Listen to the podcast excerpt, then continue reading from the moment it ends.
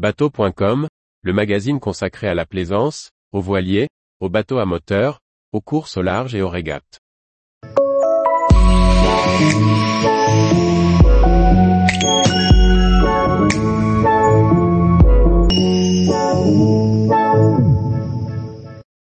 Comment choisir la section des câbles électriques pour mon bateau? Par Guillaume Ponson. Lorsque l'on rénove son bateau ou que l'on ajoute des équipements à bord, il faut souvent changer ou tirer de nouveaux câbles électriques. Mais comment choisir la bonne section? Voici la réponse en quelques explications simples. Quand un courant électrique passe dans un fil, ce dernier chauffe.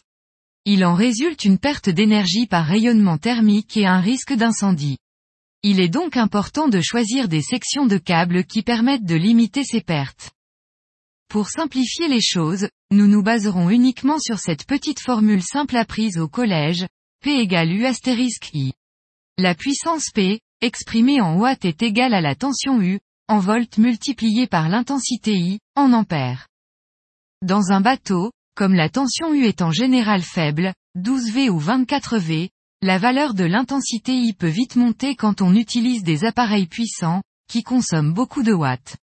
C'est pourquoi il ne faut pas négliger la taille de ces câbles. Enfin, un autre paramètre important est la longueur totale du câble, aller et retour.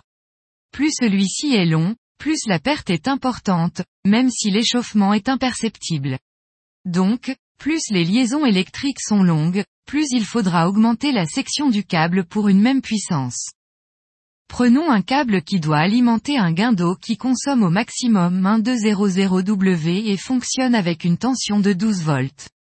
Pour calculer l'intensité I maximale, il suffit d'utiliser la formule précédente de cette manière. I égale P, U ici, I égale 1212e égale 100A. Si votre câble doit alimenter plusieurs appareils, il faudra additionner les puissances maximales de tous vos consommateurs pour obtenir la puissance à considérer. Le plus difficile est fait. La dernière étape consiste simplement à reporter vos valeurs sur le tableau suivant. Par exemple, si notre câble fait 16 mètres de long en tout, soit 8 mètres pour le négatif et 8 mètres pour le positif, alors il faudra choisir une section minimale de 95 mm. Avec un appareil de 1200 watts sur un circuit 24V, l'intensité sera divisée par 2, I égale 1224e égale 50 A dans ce cas, un câble de section 25 mm suffira. Un bon moyen de savoir si votre câble est bien dimensionné est de tester la tension aux bornes de la batterie et aux bornes de votre appareil en cours de fonctionnement. Si la différence est importante, plus de 5%, alors il faut un câble de section plus importante. Car plus un câble est long, plus sa résistance est forte. Les tableaux ci-dessus sont donnés pour une chute de tension maximale de 3%. Il est nécessaire d'adjoindre à chaque appareil électrique un fusible ou un disjoncteur en amont du câble et de l'appareil qui l'alimente. En cas de court-circuit, ce dernier va couper le courant avant que le câble ou l'appareil endommagé prenne feu.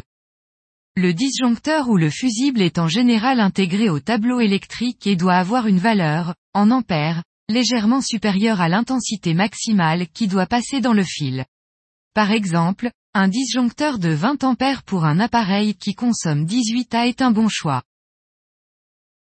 Tous les jours, retrouvez l'actualité nautique sur le site bateau.com. Et n'oubliez pas de laisser 5 étoiles sur votre logiciel de podcast.